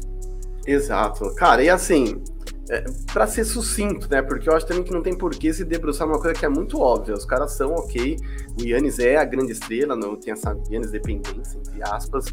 É, é, não é um jeito de jogar bonito, né? Quer dizer, não é que o meu walk encanta e você fica apaixonado por eles, como fica, pelo, por exemplo, pelo Chicago Bulls. Mas é, eu, eu, eu tô com o Vero e admito que, enfim, as pessoas podem ter a opinião que elas quiserem. Inclusive, quero que vocês mandem a opinião de vocês aí. Mas é... o Bucks passa por esse intangível que é a partir do momento que você alcança o seu máximo, o seu o seu ápice, né? Que é essa coisa de ser campeão da NBA, que é uma coisa que, cara, é, eu escrevi sobre isso, inclusive, lá no meu Instagram, coloquei uma foto do Yannis, porque é, quem ouviu o podcast do, do Zach Lowe, do hoje, sabe tudo que o Yannis passou, né? Do cara que vendia coisas no farol a campeão da NBA. É, e eu acho que quando você é campeão assim, velho, tem dois caminhos para mim que são muito claros e que eu já vi acontecer muito na NBA. Ou o cara vence e mete o James Hunt, já venci, não preciso mais disso aqui, e flutua e leva o resto da carreira. É, ou o cara gosta daquilo e fala assim, cara, eu quero sentir esse gostinho de novo, eu quero ser campeão de novo, isso aqui é que é legal, é aqui que eu quero estar. Tá. Então, eu acho que por mais que o Bucks não encante na temporada regular, já é um time que sabe o que quer, sabe do que é capaz. O título deu muita confiança, porque para todos nós que estamos de fora, ah, não foi campeão por conta do dedão e porque o Duran causa calça 70. Ok, mas para quem estava em quadra, para quem fez o esforço, para quem pegou o Phoenix Suns e amassou, a real é que a confiança tá lá em cima. Eles estão muito confiantes, é isso. Fica pro Shell, como diria o professor, entendeu? Os caras estão no outro nível é, de confiança. E eu acho que isso é um intangível, nem todo mundo vai concordar, mas eu acho que sim, é um time que vem pelas beiradas e, cara, vai chegar lá de novo. E, e assim, é mais um time que. Desculpa, é um time que. Ah, não tá encantando temporada regular, mas é outro time que também tem. Difícil ter todo mundo saudável, né? Acho que teve um momento da temporada que com os três saudáveis, estavam invictos, né? Os três, eu digo, o Drew Holiday, o Chris Middleton e o Giannis. Então, difícil ter os três saudáveis. Eles não precisam estar lá em cima, eles não, não, não se importam em estar lá em cima, no topo do leste. Já fizeram isso durante por dois anos, né? Inclusive quando não foram campeões e foram questionados sobre isso. Ah, liderando a temporada regular e combina nos playoffs. Eles não precisam mais disso, eles estão bem ali cruising na temporada regular, e aí o bagulho vai pegar mesmo é nos playoffs. E, e é, é, é, o que a gente falou, né? É, todo mundo tem que pensar, se a gente falar sobre ter um, um KG stopper, né? Que a gente fala sobre um, um, defensor para parar o Kevin Durant, você precisa ter um Giannis stopper, né? E quem tem? Quem consegue ter um cara desses, né? Se você tiver um cara, um, um cara muito rápido para acompanhar o Giannis, o Giannis é muito grande, vai atropelar o cara. Ah, você vai botar um cara muito grande, muito forte. É, é, o Giannis é rápido, ele vai passar do lado, entendeu? Então, é uma arma muito difícil de você conseguir combater. E eu acho que muita gente, muita gente faz a comparação, né? Acho que o Giannis é maluco você ver, porque a gente. É, talvez o pessoal mais novo tenha vindo para a NBA por conta de Stephen Curry, de James Harden, né? Esse basquete com volume de bola de três. E o Giannis não entrega nada disso. Mas a dominância dele na quadra, cara, o tanto que o, o jogo passa por ele e, e não e assim, é, a, a, a, palavra é dominar mesmo, né? O quanto que ele se impõe fisicamente, com atitude, putz, é coisa de maluco. E eu acho que eles, escondidinhos ali na beiradinha, tem chão ainda para brigar nesse time do leste. É, vamos para nossos verdadeiros ou falsos, então, meu amigo Marquinhos. Giannis tem que estar na briga por MVP?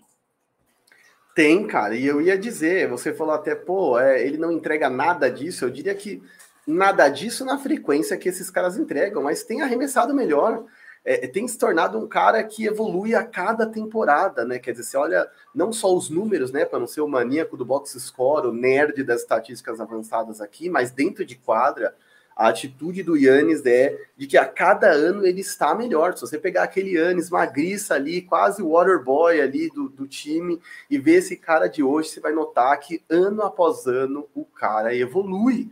Quer dizer, muitas vezes a gente acha que espaço para criticar e para crucificar Ben Simmons, por exemplo, e eu acho que uma das coisas que a gente está certíssimo em criticar no Ben Simmons é a inabilidade, a incapacidade dele de trabalhar o próprio jogo. Quer dizer, que é você ter um problema de arremesso desde o ensino médio, você está, sei lá, trouxe quatro anos da NBA e você segue tendo o mesmo problema, tem um problema contigo, na forma como você trabalha o seu jogo. É, e eu acho que isso não pode ser dito do Yannis de forma alguma. O Yannis é um cara que sim tem que estar na briga de MVP. Ano passado ele já merecia. E para mim a NBA não o colocou, não olhava para ele, nem dava audiência para ele. Por quê? O prêmio de MVP, né, Vera, a gente sempre fala, ele é uma junção de execução, performance e narrativa. O Yannis duas vezes já tinha atuado em altíssimo nível, com excelentes médias e carregando um time vencedor, e eles não tinham ido para lugar nenhum. Então, para a NBA, tinha um lance de que, cara, vou dar MVP de novo para esse maluco que morre na primeira rodada, que morre numa segunda rodada de, de playoffs, totalmente sufocado por defesas que fazem, sei lá, coisas como fazer ele cobrar um lance livre.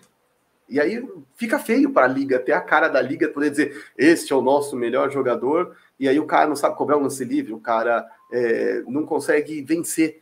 E isso foi apagado com o título, né? Isso é uma coisa que é uma tarja que a gente tinha feito para o Nets, mas que aqui também serve. É, o, o, título ele apaga polêmicas, né? e isso serve para todas as franquias. O Mike Budenholzer é um, é um técnico com título debaixo do braço, então é, eu acho que o Yannis tem sim chance de ser MVP, tanto pela narrativa quanto pela execução. Estou com você, também acho que o Yannis é, tem que estar nessa briga. Os últimos jogos dele foram assustadores, cara. Assim, e ele amassou o time do Golden State Warriors, né? O Warriors estava sem o Draymond Green, mas o jogo de quinta-feira, que era uma. Muita gente esperava que pudesse ser a final do, da, da NBA, talvez.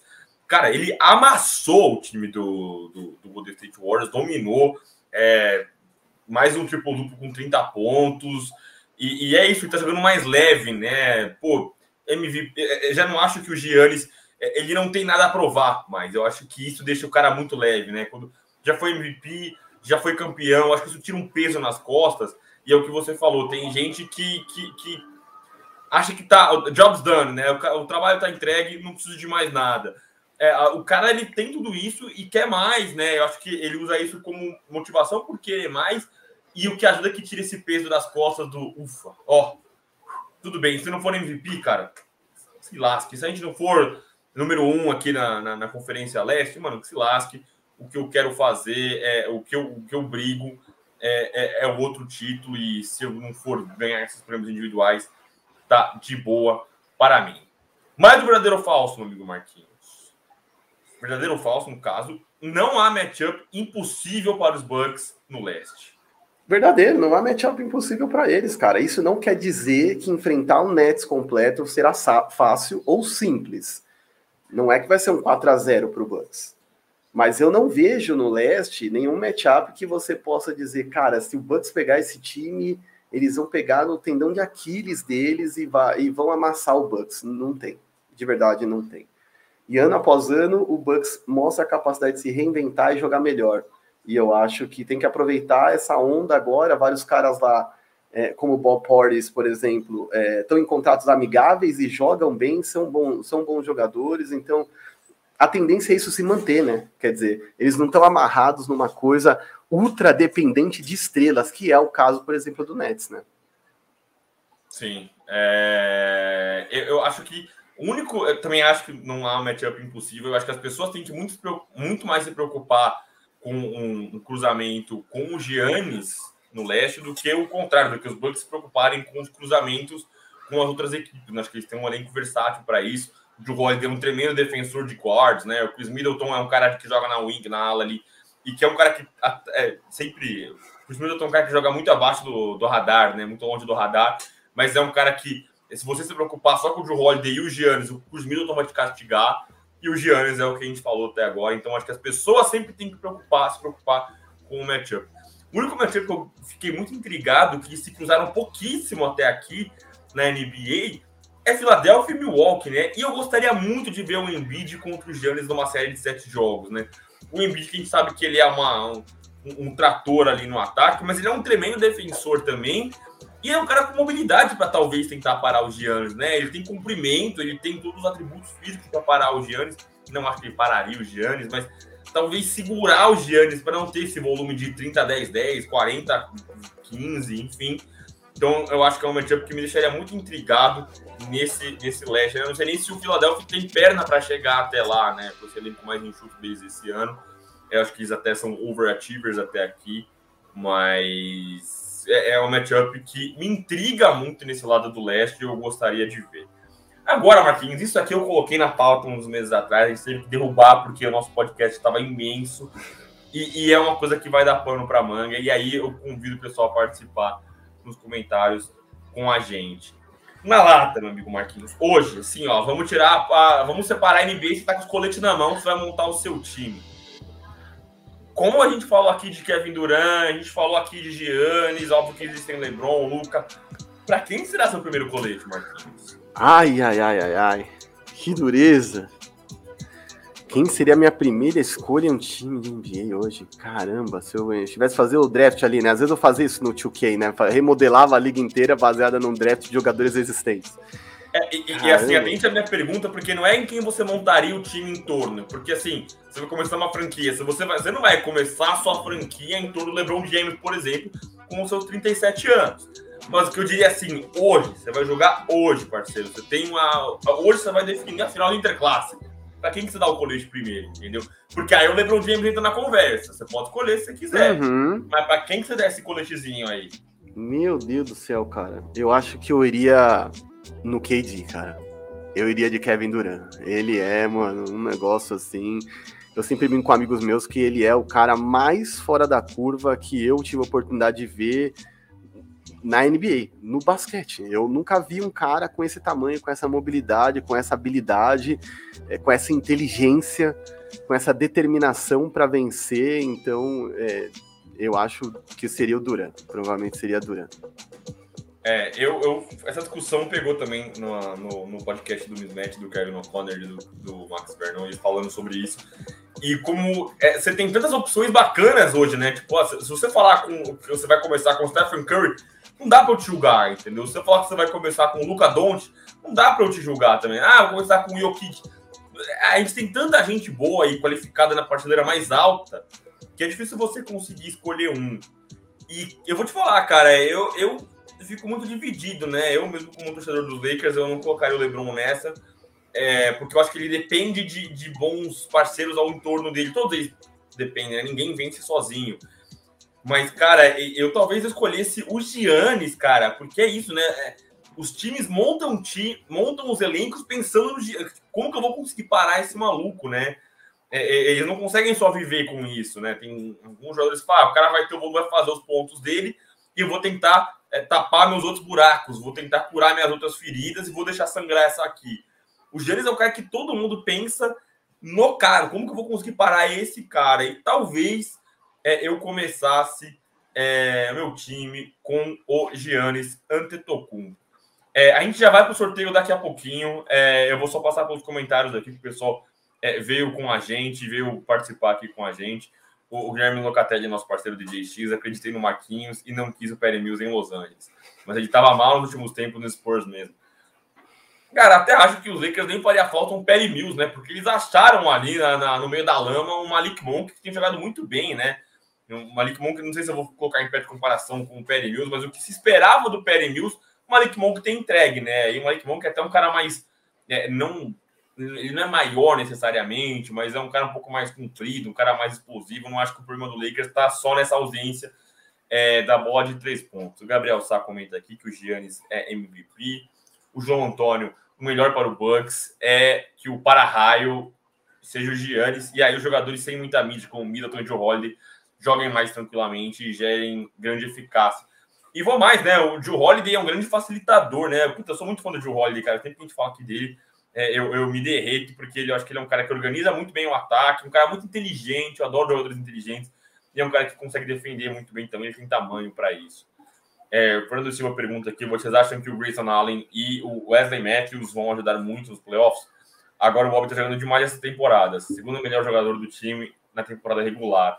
É, eu acho que o Wesley Matthews ele veio para tapar ali um buraco que, causa de Covid, todo mundo fica fora, enfim, nunca tem uma constância, e, e aí eles precisavam de um wing veterano ali. Eu gosto do Wesley Matthews, que ele até tem jogado bem.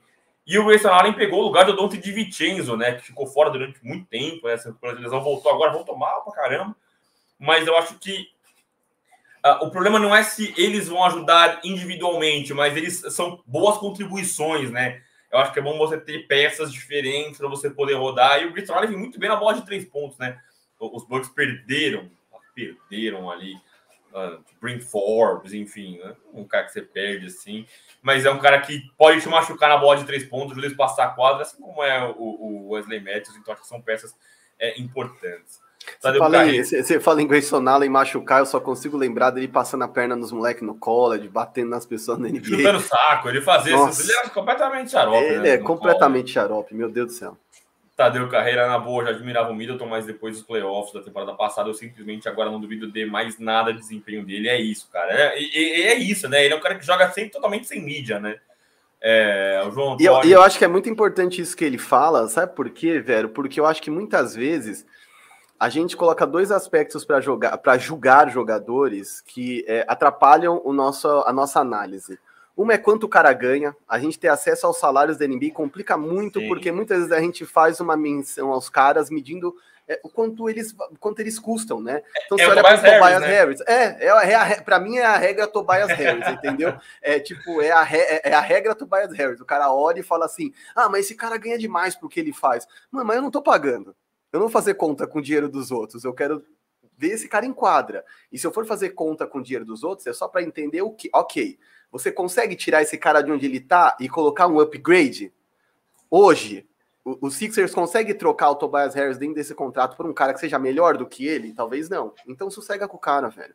E eu acho que muitas vezes esses caras são peças pontuais, não vão ser heróis de times, não vão ser MVPs, não vão estar tá na seleção da NBA dos melhores jogadores, mas são caras importantes, são caras bons. Quer dizer, o Middleton é um cara que só rima com All-Star Game porque ele joga bem logo é candidato ao All-Star Game, mas assim, não vai dar show nenhum. O jogo do cara não tem esse carisma todo, não tem um brilho, não é sexy, como a gente diria muitas vezes numa manchete ou alguma coisa do tipo, quando você tá fazendo uma manchete de jornal, numa manchete num site, e você, putz, deixa eu procurar um cara que vai me render clique. Esse cara não é o Chris Middleton. Só quando ele entra para jogar, cara, eu acho que ele tá cada vez. Ele é um cara que, dentro daqueles intangíveis que a gente tava falando, que são essas coisas que são é, aspectos do jogo que não são tão palpáveis, né? E aí, enfim, as pessoas são livres para discordar. É, eu só acho que ele, dentro daquele intangível do chegar no topo, acreditar, segurar o Larry O'Brien no colo ali e dizer, cara, eu sou um campeão de NBA, eu mereço estar aqui, eu jogo essa bola, faz muita diferença para caras como ele que são duramente criticados. E assim, duramente criticado em Milwaukee. Se o cara jogasse em, em, New York, se ele jogasse em Los Angeles, ele ia ser perseguido, não é que ele ia ser criticado. Então eu acho que dentro desse, desse quadro, desse cenário todo, eu acho que é demais o que o Chris Middleton consegue fazer. É um cara que eu já critiquei várias vezes, não acho que é um puto herói, mas cumpre seu papel. E eu acho que às vezes basquete é sobre isso, cumprir o seu papel, pegar, fazer ser safado, é isso. É, só completando aqui que o João fez uma pergunta muito bacana, né? Vale dar um prêmio de MVP para alguém que é constante nas estatísticas, como o Giannis ou o KD, ou jogadores que estão voando dentro de quadra e jogando surpreendentemente, como o Jamoran e DeMar DeRozan. É, eu acho que o prêmio de MVP não pode ser necessariamente por uma surpresa, né? Ah, pô, Malik Monk tá jogando mais do que eu esperava, vou dar o primeiro MVP para ele. Mas eu entendo sua pergunta, João. Eu só acho que a NBA jamais vai dar um prêmio desse para um cara que jogou bem, mas um time que não chegou no topo. Então, assim, ah, Memphis em quarto no, no Oeste, terceiro, acho. Não vai, não vai buscar. Ah, o Chicago Bulls do DeRozan, eu acho que ele mereceu, ele foi candidatíssimo para mim, é um dos favoritos a prêmio de MVP um momento da temporada. Mas, pô, tomou um sapeco agora, em dois jogos seguidos, tomou dois amassos seguidos, por mais, acho que se somasse... 67 mais... pontos. 68, se somar né? já é 68 ou 67 pontos somando os dois jogos de diferença. Vou subir aqui, eu tenho minha colinha aqui do lado do nosso amigo Stat Music, cadê? 68 pontos, 68 pontos, perdendo para o Warriors e Nets, concorrentes diretos, acho que isso joga muito contra o DeMar DeRozan, óbvio que a culpa não é dele, mas você não pode dar um prêmio de melhor jogador para uma franquia que apanhou de outras outras lá em cima, então acho que isso joga contra ele. Então acho que o prêmio de MVP fica com esses outros maiores vencedores. Né? Acho que quem fica ali em cima no Oeste mesmo acaba ganhando, tendo mais força no prêmio de MVP, na coisa de MVP, exceto se você for Russell Westbrook com uma temporada de triple-double. Era isso que eu ia falar. Eu ia falar que o que eu ia falar com o João Antônio, que eu acho que tem a ver com o que ele está falando, mas aí sim, um superlativo, não só de números, mas de história, é quando o cara quebra um super recorde, quando o cara é uma novidade absoluta e está jogando no mais alto nível. É, eu acho que assim, a gente está muito empolgado com o Jamoran. Mas. É... Eu tô, eu tô, eu tô, eu tô, admito. admito, Pô, admito. demais. Eu tô querendo comprar jersey do cara, sabe? Tipo, ele tornou Memphis um, um um mercado atrativo. Quer dizer, eu acho que deve ter muita gente que quer jogar em Memphis, cara. Eu não tenho a menor dúvida disso. É um lugar onde os caras estão muito unidos, tem uma aliança interna entre os caras muito boa, é, mas eu não sei se o, se o Jamoran tá jogando toda essa bola ou se muitas coisas são hype, entendeu? Que é o fato de que ele é um cara que produz highlight, ele é uma novidade. Então, assim, se o Jamoran jogar quatro anos nesse nível aí e o, e o Memphis não passar do segundo round, daqui quatro anos a gente vai estar tá dizendo para ele coisas que a gente dizia para o Yannis de quatro anos, de dois, três anos atrás. Então, ah, ele joga muito, mas o time não vence. Porque a gente já vai ter acostumado com o patamar e a gente vai dizer, ok, daqui eu quero ver mais. E aí o que eu acho é que tem gente que já tá nesse patamar lá em cima. E entre esses caras a gente tá falando de KD, a gente tá falando de Yannis, que é muito além de uma constância de números, mas de caras que já passaram essa arrebentação ali, esse, esse essa, enfim, essa barra do não é que o cara é uma novidade, tá jogando bem, não, a cada ano ele joga melhor, ou, ou ele mantém um nível absurdo ano após ano, que é um caso, por exemplo, do, do LeBron James, é, e os times deles vencem. E aí fica inegavelmente candidato ali. Sim, e, e assim, o Jamoran, ele tem um case que joga a favor dele, que é ele traz gente pra NBA, né? Tem muito torcedor que tá vindo pra NBA por causa do Jamoran, justamente por ele produz de highlight. Então, a NBA ama isso, né? Se você está trazendo gente para consumir o meu produto, pô, tá aqui um prêmiozinho de MVP, né? Eu acho que ele só precisa levar o time dele muito fácil, né? Mas levar o time dele mais pra cima para conseguir, é, enfim, ser é, evidentemente de fato mesmo, concreto, um, um concorrente a MVP. Seguinte, está na hora do sorteio. A gente tá com aqui 50 pessoas aqui na live. Se não deixou seu like, deixe seu like. Acione seu sininho aqui pra você estar com a gente na hora restritiva. É, se seu brother aí fez o, o superchat, fez o pix, tá concorrendo e não tá, chama e fala, ô, oh, os caras vão sortear agora, é agora. Fala aí pra fazer o sorteio com a gente. É, enquanto vocês se organizam aí e o nosso Diego Silver, ele só é, separa os nomezinhos ali, o Marquinhos faz a propaganda ali do Wade. Eu vou fazer duas curtinhas aqui rapidinho pra gente não deixar passar desta semana. Primeiro é o Cam Reddish, que foi pro New York Knicks, né? É, sei que muitas pessoas, que vêm com Live Basketball BR curtem muito parte do college, então tem uma galera que acompanha a gente curte muito college, e aí cria esse coraçãozinho com esses meninos mais jovens. E aí, eu não sei que, qual foi a sua impressão, Marquinhos, mas é, a, a, troca foi, foi o Cam Reddish e uma escolha de segundo round e o Solomon Hill. E aí o Hawks recebeu uma escolha de primeiro round é, protegida. Do Charlotte, e, né? Charlotte, que é top 8 protegida, e o Kevin Knox. É, e aí, cara, eu senti muito mais que foi o Hawks se fazendo do cara, se livrando do cara, do que o Knicks conseguindo o cara, né? Eu acho que o Knicks sempre falta, às vezes, mais um pontuador para dividir esse, esse, cargo ali na, na no, no, na, nos boards deles, né? Mas eu acho que foi mais o Hawks livrando do que a Meredith do que de fato eles ganhando, não? Exato, eu concordo. Eu acho que, assim, só para ser sucinto, porque, enfim, tinha uma curtinha. A parada é, é. você, ele tá no contrato de novato ainda, se não me engano. E eu acho que é, tá às vésperas de, enfim, você oferecer uma extensão legal pro cara. E eu acho que eles pensaram, cara, esse cara não vale a extensão.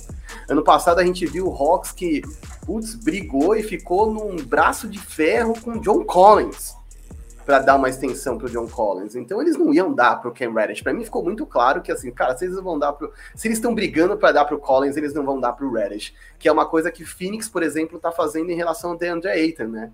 Ainda não deu o Supermax para o, o, o DeAndre Ayton. E nada me faz crer que se eles tiverem um cara meia boca no time, eles vão sair distribuindo grandes salários. Não vão, entendeu? O estilo de montagem, a mentalidade do GM às vezes é outra, e eu acho que, enfim, a gente só descobre se os caras fizeram a escolha certa muitos anos depois, né? A gente sempre fala aqui, né, Vero, que num primeiro momento a gente vê as trocas e se antecipa. Ah, gostei, não gostei, acho que esse time claramente ganhou, acho que claramente ganhou. Mas ao longo de um período, a gente leva precisa de um certo afastamento histórico para poder dizer, puta, realmente essa foi uma boa troca para ambos os times, ou não, essa troca foi ruim. Porque imagina se o Cam Reddish vai para o Knicks e estoura. Imagina se o Cam Reddish, eu não sei qual é a, a proximidade do Reddish com o Zion, mas o Knicks quer muito ser Duke. O, o Knicks quer juntar R.J. Barrett, Zion Williamson e Cam Reddish. Para mim tá muito claro isso. E, e, e, já pensou se isso dá certo? Quer dizer, daqui a alguns anos a gente vai dizer, cara, o, o Hawks meteu um louco e errou. É, mas hoje, eu acho que o Hawks se livrou e eu não sei dizer se o Knicks se deu tão bem assim. Quer dizer, se livrou de um Kevin Knox, que também é um cara que eles não tinham apreço nenhum mas foi pique alta, que foi, que pique, foi pique alta, alta, exato. Que é assim, assinou o atestado de incompetência, entendeu? Porque quando você troca por nada um cara que foi pique alta, você assinou o atestado de incompetência, que é ok. Erramos burro, e vamos seguir em frente. Sou burro, vamos seguir em frente. Então, enfim, eu, eu só tenho minhas dúvidas do que, que o Cam pode virar, cara. Eu não boto tanta fé nele assim. Eu acho que ele é um cara para ser, sei lá, quinta ou quarta opção ofensiva num time, sair do banco e meter umas bolinhas assim, e nem tem o vigor de um de um Jordan Clarkson, de um Jamal Crawford, não é um candidato a sexto homem do ano, e enfim, tá ali para meter uma bolinha, contribuir. Eu não tenho tanta esperança assim de que ele vá ter uma melhora significativa. É um cara que hoje saiu da universidade como um pontuador, né? As pessoas diziam que, nossa, ele é um arremessador. E hoje ele tem 40% de aproveitamento de field goal geral. Ou seja, entre bolas de 2 e de 3, ele tem um aproveitamento que muitas vezes é só o de 3 de bons jogadores. Então, não sei, é. não boto essa fé toda nele. Só para ser curtinha, que o Marquinhos fala pra caralho quando ele se Sorry. é, eu, o meu pra ser curtinho, é só completando um comentário do Iago, que ele achou que o Rock saiu, não fez nada a ver. E quando saiu a troca, eu falei, nossa, saiu pouco. É, o Reddish tá valendo um pouco, né? Só que assim, falaram que o cara já tava pedindo para sair, já queria ser trocado, já tava criando uns climões lá. É, o Hawks vai ter dificuldade de conseguir absorver contrato. O Hawks vai pedir uma coisa que, assim, hoje. O Hawks não, perdão. O Cam Reddish vai pedir uma, um, salário que hoje ele não vale o que ele vai pedir. Ele vai pedir a expectativa que a gente tem em cima dele.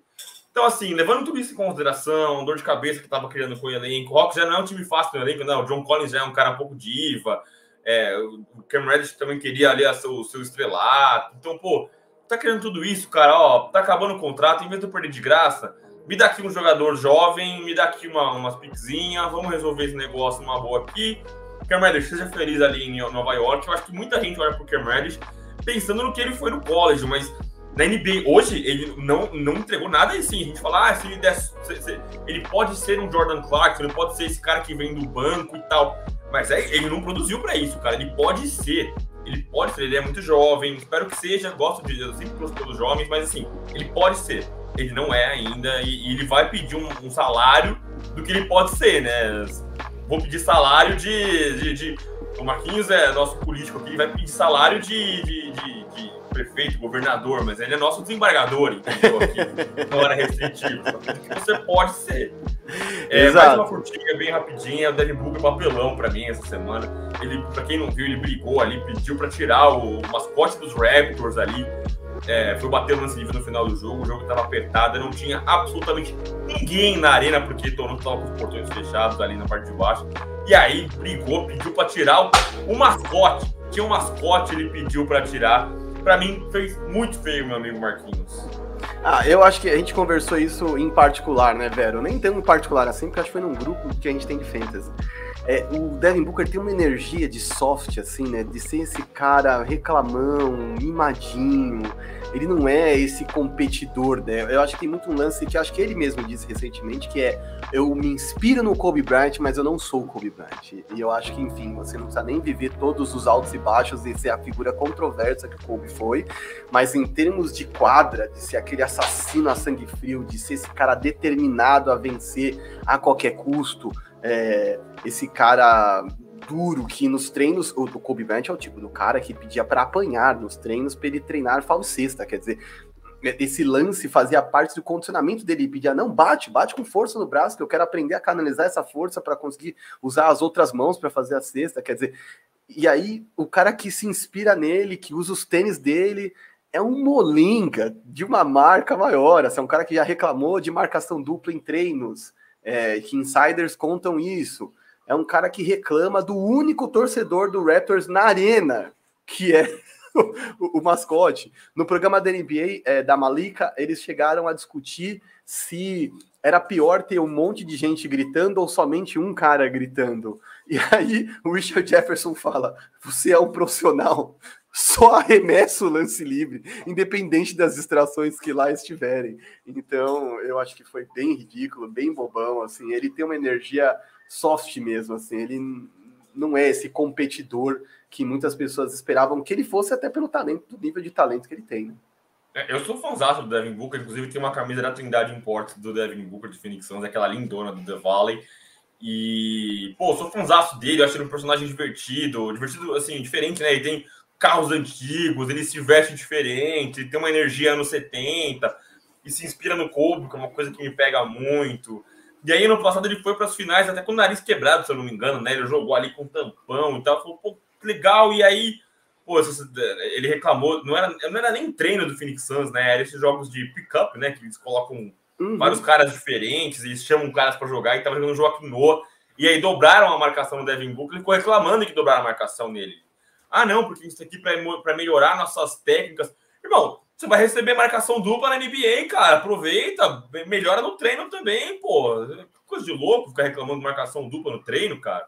E aí, agora reclamando lá que o, o mascote do, do, Toronto tava é, fazendo bagunça lá. Pô, cara, se você, é, você bater no livre, você tem que preparar para bater o último lance livre com o estádio gritando na sua orelha e aí jogando pipoca e cuspindo na quadra. E você tem que estar tá pronto para isso, cara. Você tem que estar tá pronto para isso. Você não vai reclamar o dinossaurinho inflável lá, sacudindo as mãos.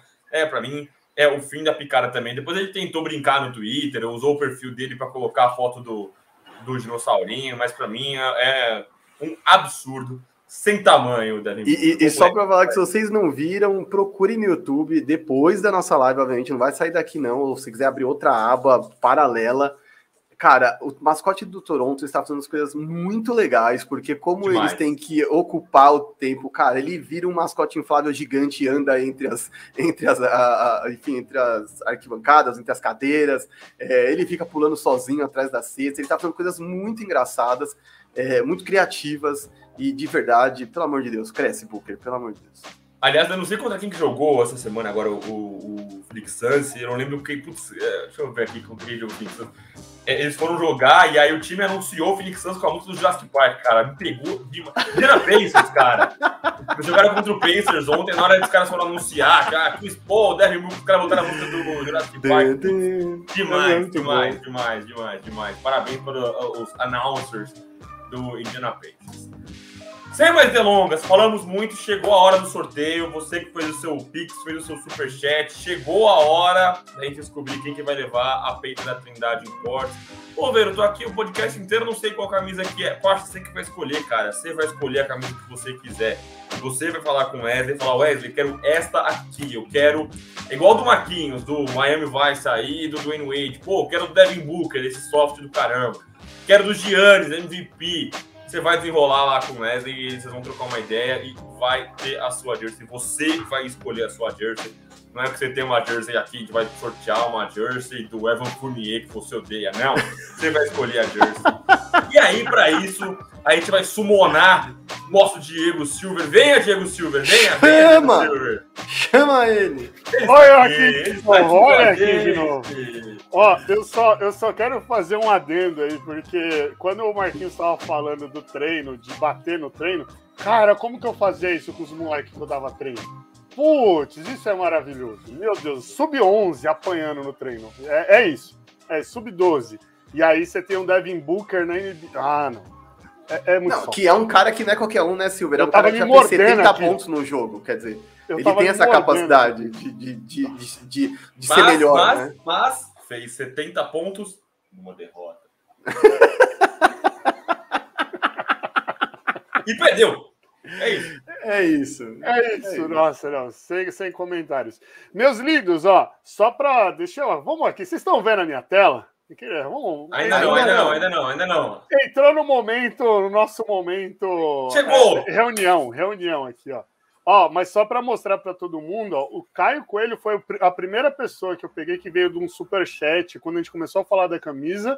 E aí, ó, tá o nome de todo mundo aqui. E aí, ó, o Matheus Leal é o, a última pessoa que contribuiu que mandou o super chat aqui, né? Que mandou o super chat de cincão aqui, ó. Né, em algum momento aqui, ó, tem até o super chat aqui. Eu só vou tomar licença poética só para jogar aqui, ó, só para ver, para todo mundo ver que é, a gente fez bonitinho, né? Fez bonitinho, então tá todo mundo aqui. Beleza? Ó, tem até a, a, a, Carol do NBA das Minas, que era do NBA das Minas, o Rubão também, ó, do, do Boletim do Paddock, que é a, a, galera que sempre apoia o trampo. Então, fechou? Posso dar o sorteio aqui? Vocês que mandam. Manda a bola, manda a bola, Liminha. Ó, agora tem contagem regressiva, olha só. É muita tecnologia, muita tecnologia. E aí, ó, só faltou os tambores aqui, porque agora o nome também vem assim, ó. Tipo, aí eu clico no nome e ele aparece. Porque a gente fez no ano passado, lá, na, na temporada passada, de repente já apareceu o nome a gente ficou, ué, que sem graça. Vamos lá, hein, ó. Eita! Oh, não, não, não. Oh, não, não, não, não. Cadê, cadê, cadê? O pior é que ele comentou. Não sei se vocês viram aqui, ele comentou falando, tipo, não, eu vou buscar minha camisa. Aqui, ó, já prepara minha jersey de milhão. Parabéns, William Tunes. Eita, aqui. Desculpa o palavrão aí, gente. Na hora do almoço, família vendo. Levou a peita. PQP, bicho. Chama o Wesley aí pra. Pô, o cara já escolheu a camisa antes de ganhar, meu. Como assim, velho? Cacete. Meus parabéns, meus parabéns. Que de demais, que demais. Não, confiança Ó, é isso, bicho. Caraca, não, essa essa foi foi monstra. William, chama a gente no, no, no direct do, do área. E aí a gente já troca uma ideia, já faz o contato. E a gente faz, o intermédio, fica tranquilo. É, a gente super isso, ajuda isso. essa parada para, enfim, para que você possa entrar em contato. Para você que não ganhou, que participou não ganhou, não foi dessa vez, mas pode ser numa próxima. É, a gente está super firmando essa parceria com Trindade Imports. Eu estava vindo com ele, inclusive, dele importar para a gente é, camisetas mesmo, sabe essas de algodão que a NBA tem, que muita gente está usando na rua, que tem os números, tem o nome de jogador nas costas. Ele vai começar a trazer dessas também, porque eu disse para ele, cara, muita gente às vezes não participa do nosso sorteio porque tem preconceito contra a regata. Ah, eu não vou ter lugar para usar, mas essas de algodão o cara usa, né? Então ele sai para um amigo, às vezes tem umas dessas são muito bonitas, né? Eu tenho uma do Brooklyn Nets que é linda, pretona tal. E então, assim, vai ter, vão ter mais sorteios, vão ter mais produtos. Eu tava falando dos bonés, esse aqui é um boné dos caras, é uma qualidade muito boa, de verdade. São coisas que eu não só é, recomendo por recomendar, porque é uma parceria, é, é, realmente porque eu acredito, acho que tem uma qualidade boa. Então, é, de verdade, se você não ganhou, não deixa de entrar lá, dá uma olhada na Trindade Portes, vê o que o cara tem de bom, fala que você conheceu os caras pelo Big Two Pod, pede um descontinho. O Wesley é um cara, gente boníssima. E já aconteceu, inclusive, dele mandar coisas para mim que eu disse, putz, Wesley, eu não gostei muito dessa aqui, não gostei de trocar. Ele fala, não tem problema, cara, manda a camiseta para mim, escolhe outra e a gente faz negócio. Então, assim, é muito legal lidar com gente assim, porque é muita transparência, muita honestidade. Então, parabéns, William. E para quem não ganhou e ficou com vontade de ter, vai atrás do Wesley, porque o preço é convidativo e, e, a qualidade, principalmente, é muito boa. Não, e, e ele também faz umas outras camisas, né? Porque você tem uma que o LeBron usou e não é camisa de jogo, cara do Crenshaw. Exato, lá, né? exato. Crenshaw, é. que é muito legal. Tem umas, tem umas edições especialíssimas, assim, que ele tem. Então, eu recomendo mesmo trocar uma ideia com ele, porque às vezes você não vai achar na loja dele no Instagram, mas você vai dizer, Wesley, você consegue achar essa camiseta para mim, que é uma diferentona, é uma que saiu de linha? Cara, ele vai atrás, ele dá um jeito e de verdade é um cara que faz acontecer. Então, aconselho muito. Bom, camiseta sorteada, passamos a régua aqui em todos os assuntos. Eu queria pô, agradecer a todo mundo que participou com a gente, que apoiou, participou do Superchat. Pô, bem demais, agradeço muito todo mundo que participou com a gente hoje nos comentários. É sempre a live que vocês que fazem aqui nos comentários com a gente, o pessoal que estava aqui desde o começo, o pessoal que viu o Live Basketball, outro beijo aí pro Rada, que fez essa ponte. Um beijo pro Marcílio de graça, só porque eu quero mandar beijo. É, obrigado, Marquinhos, meu parceiro, mais uma vez. Diego Silva, que hoje pilotou as picapes com a gente. Aliás, não só hoje, sempre. Se vocês escutam um podcast em algum lugar, se vocês assistem um podcast em algum lugar, é graças a esse homem que tá fazendo coraçãozinho aí com as mãos. Esse é o cara. É... E eu fico por aqui. Até uma próxima, meus amigos. Até a próxima edição do Big Two Pod. Não é porque acabou o sorteio, acabou o Big Two Pod, não. Tá louco? Tá louco? A gente vai longe ainda. Mas o sorteio foi hoje para nesse metade de temporada. Então, um beijo para vocês. Até a próxima. Até, valeu, galera. Muito, muito obrigado. Tenha um bom final de semana, onde quer que você esteja. Até. Falou.